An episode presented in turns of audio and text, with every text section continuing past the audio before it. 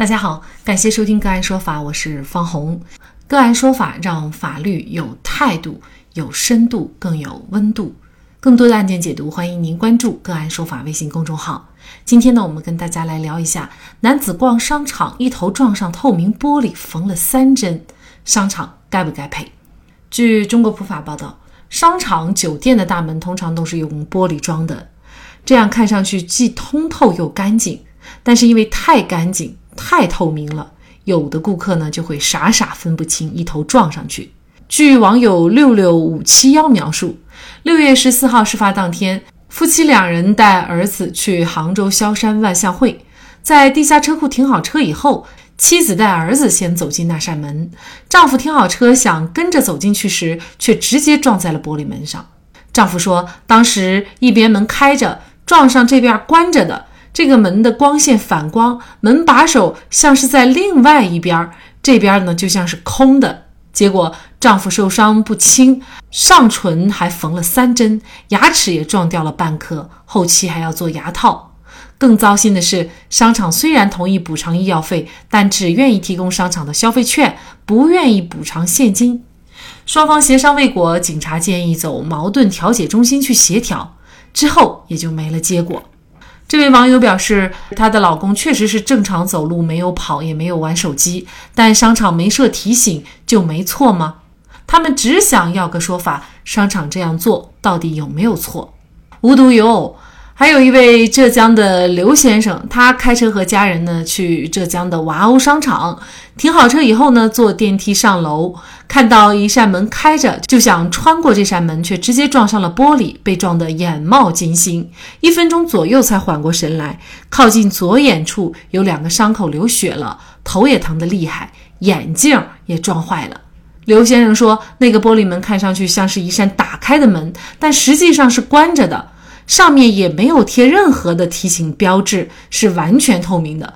刘先生说，他脸上的伤疤到现在还没有消掉。之所以无奈起诉商场，是因为商场的态度实在让人气愤，因为商场一分钱都不愿意赔。无奈之下，刘先生就把商场起诉到法院，要求赔偿医药费，一共是八千多元，精神损失费两千块。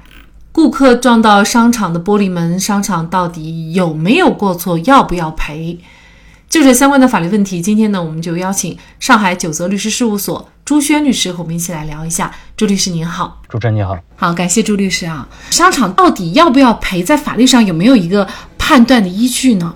这个依据是有的。虽然法律呢没有明确的规定商场的玻璃大门应该设置明显的一个提醒的标志，但是呢，商场作为一个公共的场所，应当尽到一个基础的安全保障义务。消费者权益保护法第十八条明确规定，经营者应当保证提供的商品或者服务符合保障人身财产安全的要求。对可能危及到人身财产安全的商品和服务呢，应当向消费者做出真实的说明和明确的警示。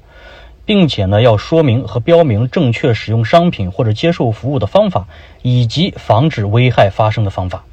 你像宾馆、商场、餐馆、银行等等经营场所的经营者，应当对消费者尽到安全保障的义务。那么，同时，《民法典》第一千一百九十八条也明确规定了，宾馆、商场、银行、车站等等公众场所经营场所的经营者。管理者或者群众性活动的组织者没有尽到安全保障义务，造成他人损害的，应当承担侵权责任。那根据上面的这个法律规定呢，商场要不要赔，就是要看商场有没有尽到这个安全保障义务。对于商场有没有尽到这个安全保障义务，应该也是这个事件或者是两个案件的一个争议的焦点哈。很多网友呢对此事呢也是持不同的意见哈。那有网友就说呢，主要还是他自己不太小心。那么商场这些公共场所那么多玻璃，怎么可能要在每块玻璃上都要标明此处有玻璃提醒大家？那也有网友觉得呢，这个商场作为公共的场所呢，有责任和义务明确标志出存在安全隐患的地方，好像各方都很有道理哈。那么您？怎么认为这个商场在这方面到底有没有尽到安全保障义务？对于商场内的玻璃门呢，还真的要向公众说明此处有玻璃。商场啊，应该尽到最基本的一个提醒提示的义务，比如说在这个玻璃门上贴上醒目的防撞条，安排保安等工作人员进行随时的提示或者是巡逻。那在事故发生时呢，保安或者是商场的其他工作人员没有及时的发现，并且及时的制止，门上也没有贴到防撞条，那么就可以认定为商场的安全管理工作没有做到位。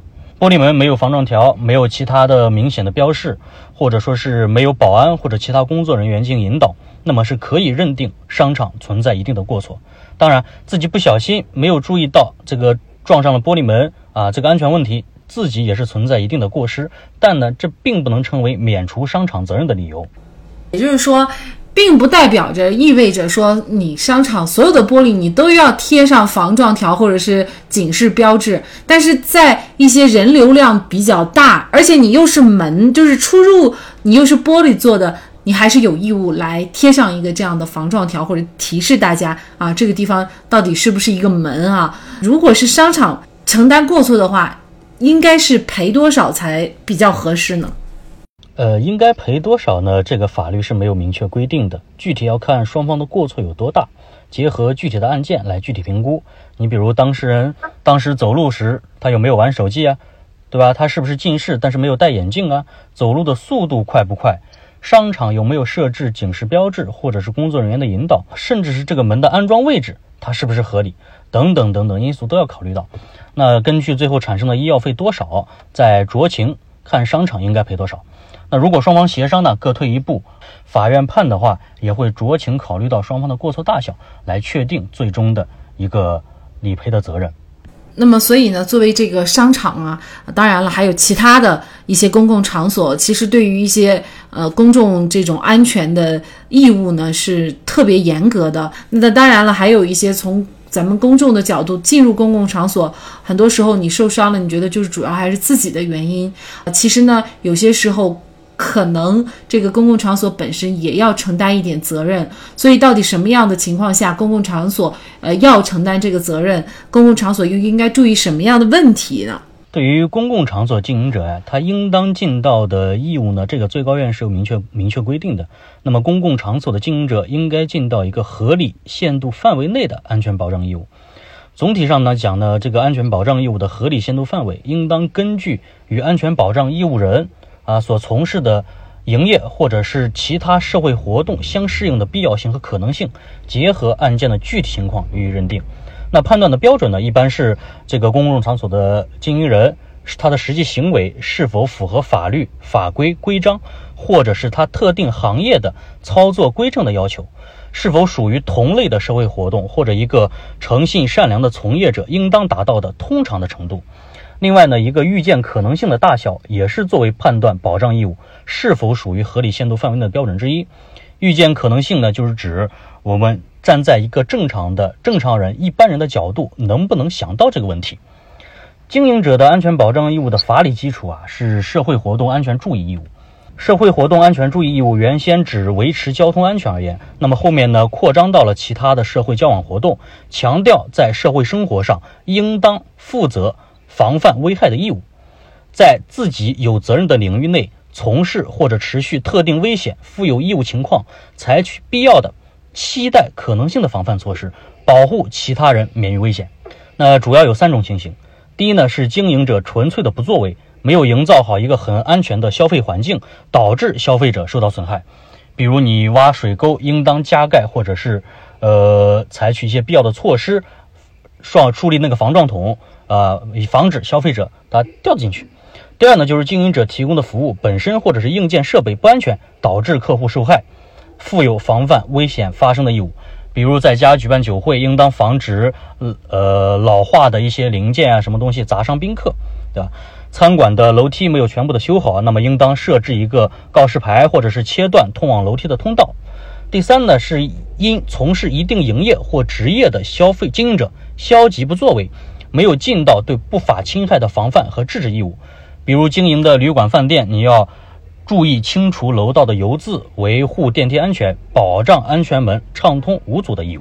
记得之前我们个案说法也做过一期类似的节目，就说北京的一位王女士，她在公园的一个凉亭下台阶的时候呢，就摔骨折了。那她就起诉公园说，公园的台阶设置不合理，只设置了一级台阶，这个违反了公园的设计规范。因为呢，相关规范要求台阶的踏步数设计为不得少于两级。那么在只有一级的情况下呢，公园还没有设置任何的警示标志。那也因为此啊，法院最终判决呢，公园承担六成的责任，也就是五万块钱。所以呢，作为人员流量大的公共场所，必须要在每一个细节上做到规范和用心，这样才会对每一位顾客的安全负责。好，在这里再一次感谢上海九泽律师事务所朱轩律师。那更多的案件解读以及呢我们的线上视频讲法内容呢，欢迎大家关注我们个案说法的微信公众号。另外，您有一些法律问题需要咨询，都欢迎您添加幺五九七四八二七四六七这部手机号的微信号向我们进行咨询，我们会将您的问题转给我们专业资深的律师进行解答。好，感谢您的收听，我们下期节目再见。